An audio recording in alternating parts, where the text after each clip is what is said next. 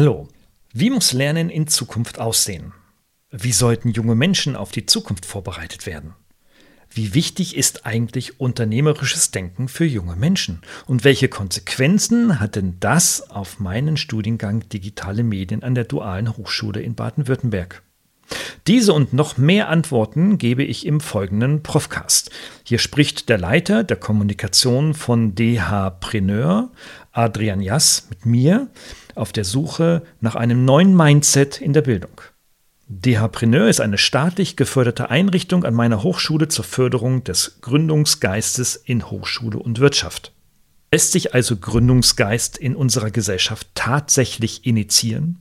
Ich zumindest mache die Erfahrung, dass die Förderung und Forderung unternehmerischen Denkens für alle Akteure mit sehr viel Arbeit verbunden ist. Aber hören Sie selbst. Ich wünsche Ihnen viele neue Erkenntnisse und bleiben Sie erfolgreich.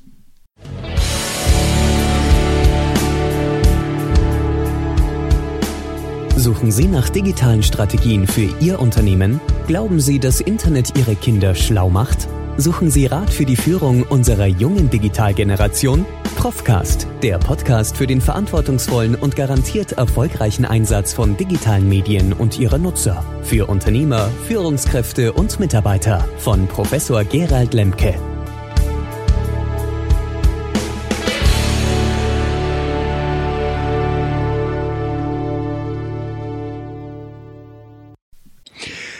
Hallo heute aus der DHBW Mannheim. Ich bin hier bei Gerald Lemke, Studiengangsleiter Digitale Medien.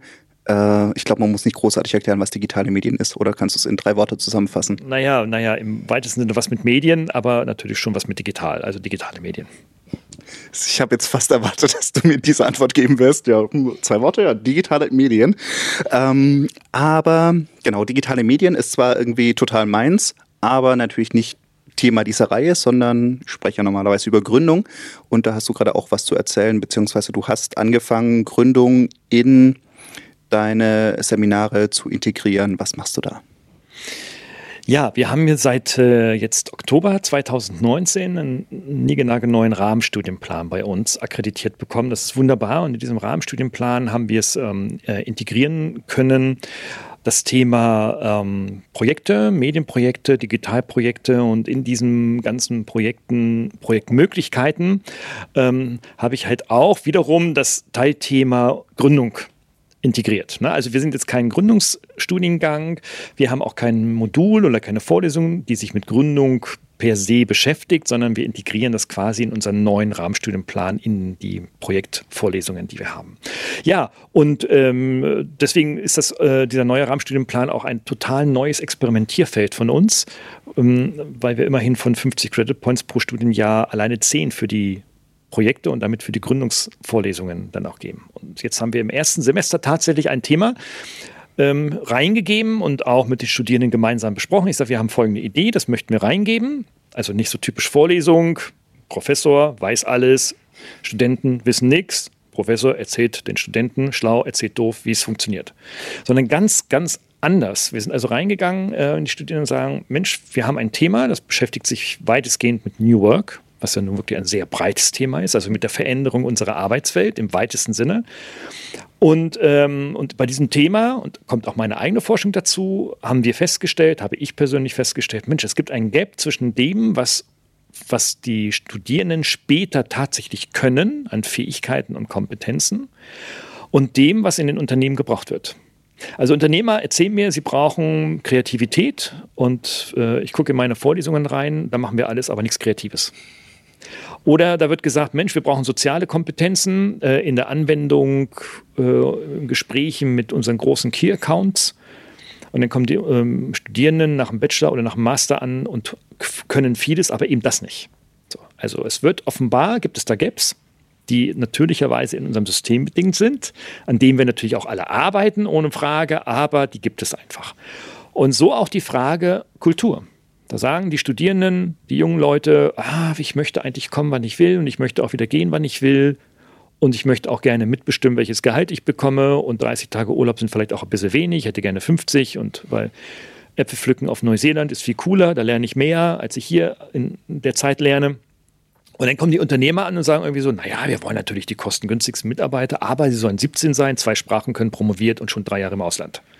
So, ich überziehe das beides, beide Seiten natürlich jetzt so ein bisschen. Und das war anders für diese Projektidee. Und so studieren, haben wir das Projekt gestartet. Jetzt habe ich schon viel erzählt und äh, ja, und sind da mitten in, also genau Halbzeit jetzt. Okay, jetzt, das war jetzt ein bisschen abstrakt äh, draufgeschaut. Äh, was macht ihr da jetzt konkret?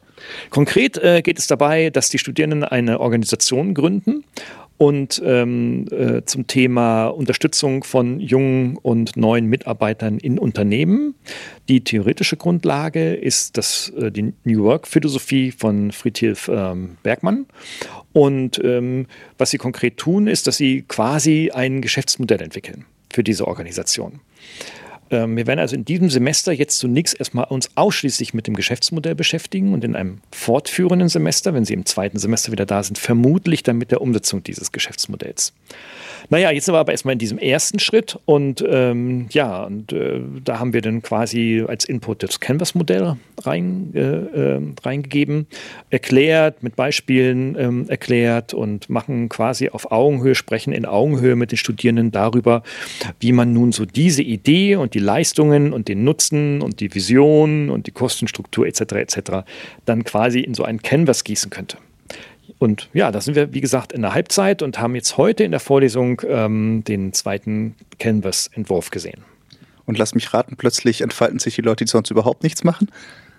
In der Tat ist das so. In der ist doch irgendwie immer.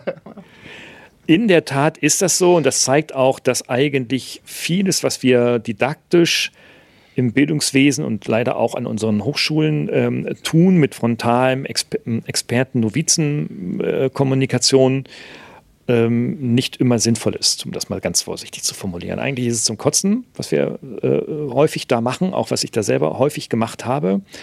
Ähm, ich weiß nicht, ob ich in Zukunft jetzt immer so arbeiten möchte. Das weiß ich nicht. Es gibt viele Vorlesungen, einige Vorlesungen, wo man wirklich auch frontal mal Input geben muss. Aber das tun wir ja auch.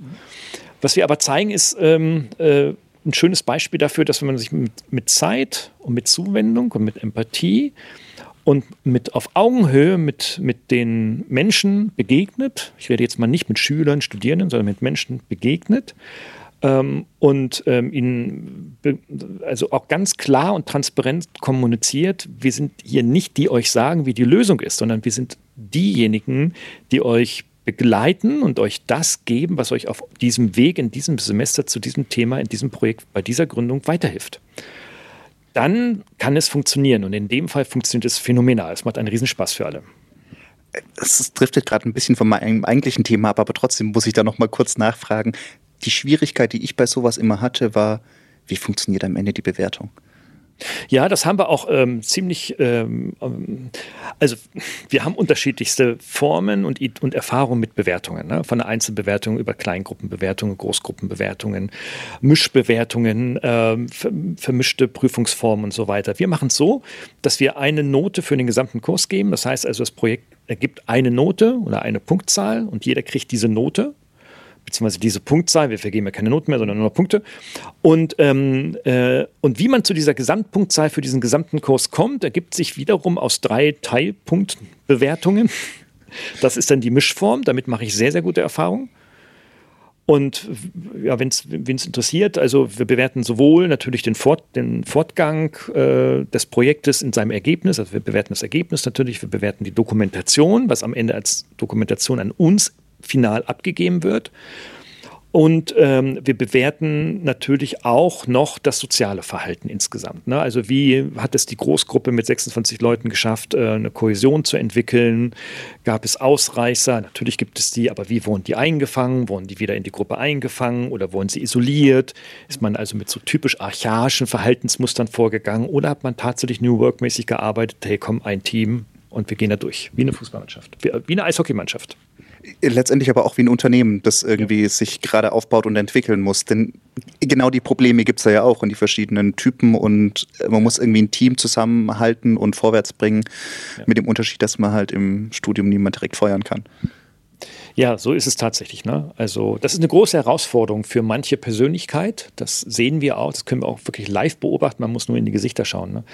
Ähm, Und, äh, aber dadurch, dass wir es betonen, dass uns das wichtig ist, dass wir da drauf schauen, ähm, kommunizieren wir ja ein verdecktes Kompetenzziel quasi, das natürlich auch da geschrieben ist, aber das natürlich nie offiziell bekannt ist. Ne? Das steht auf dem Rahmenstudienplan, aber darüber spricht eigentlich keiner. Aber dadurch, dass du es kommunizierst, wissen sie, ah, die legen Wert darauf, also achten wir darauf.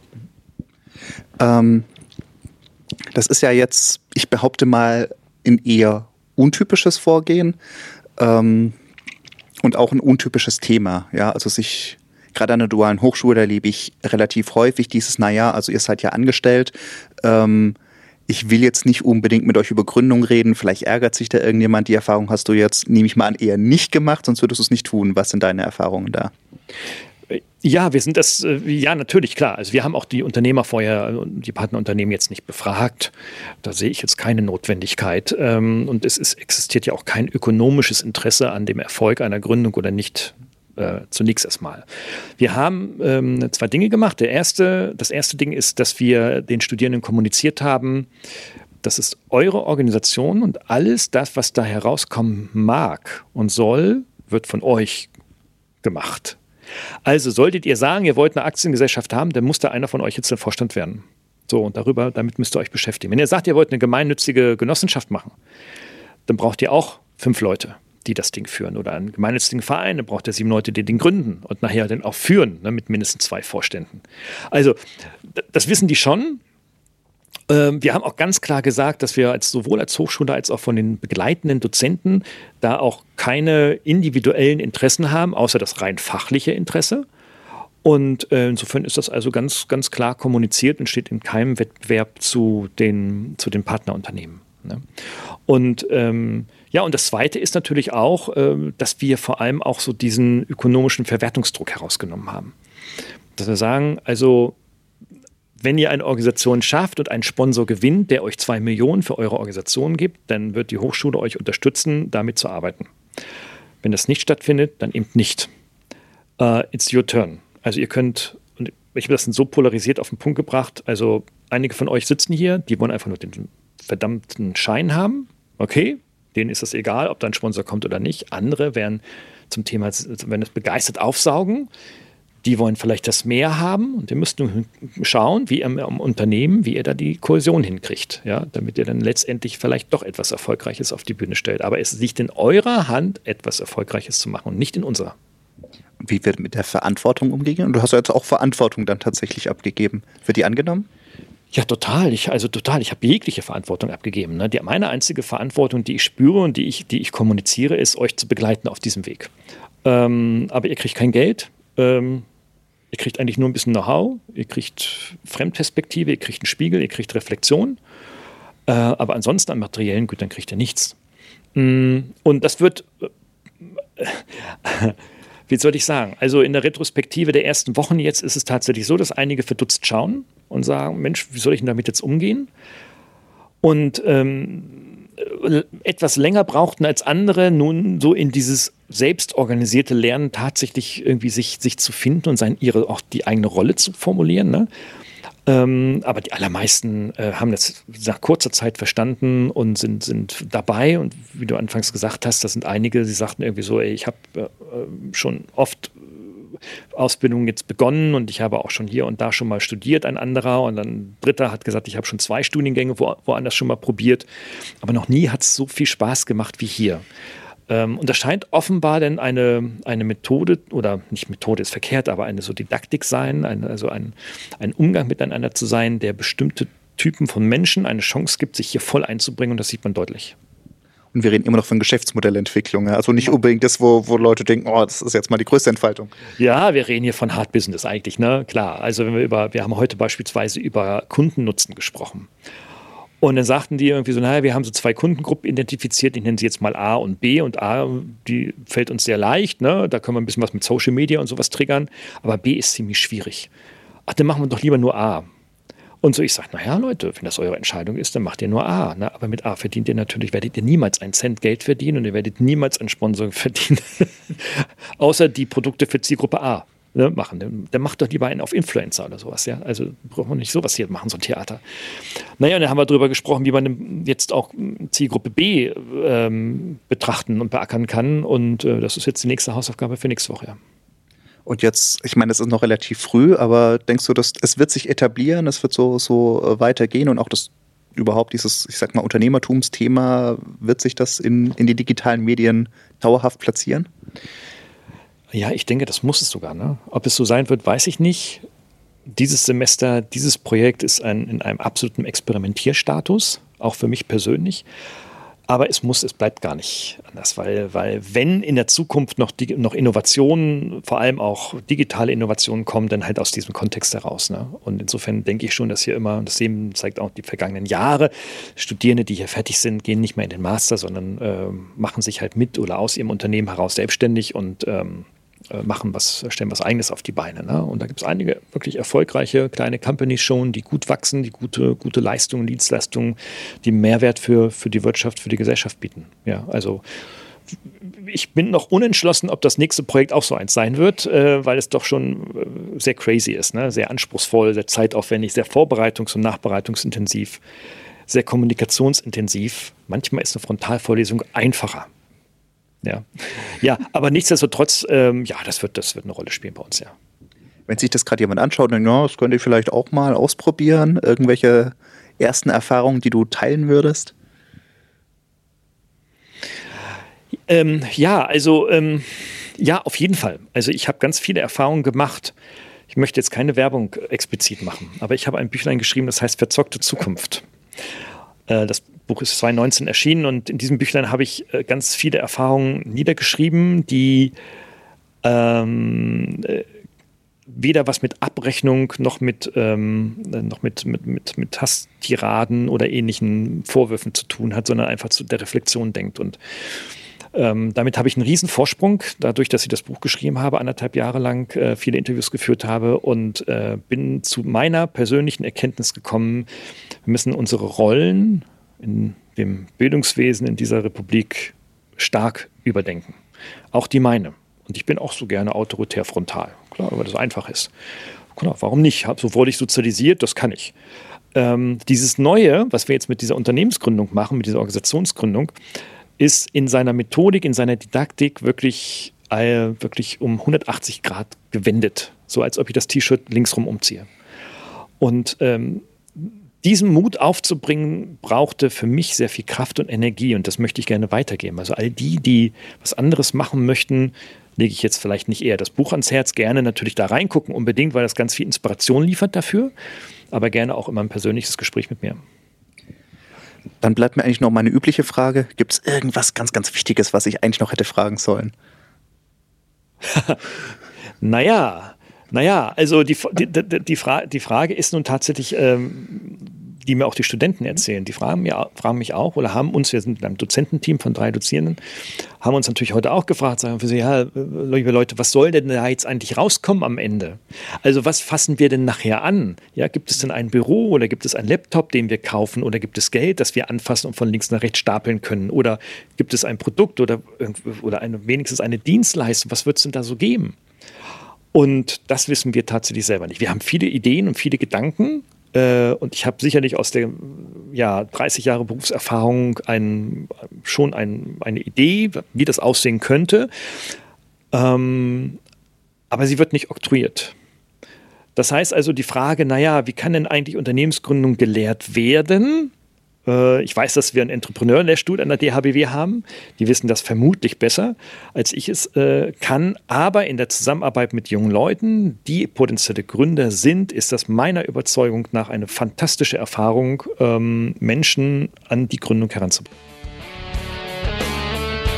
Hat Ihnen dieser Podcast gefallen? Dann freue ich mich über eine Bewertung oder eine Weiterleitung in Ihrem Netzwerk. Oder abonnieren Sie diesen Podcast zum Beispiel bei iTunes oder registrieren Sie sich für meinen kostenfreien Newsletter.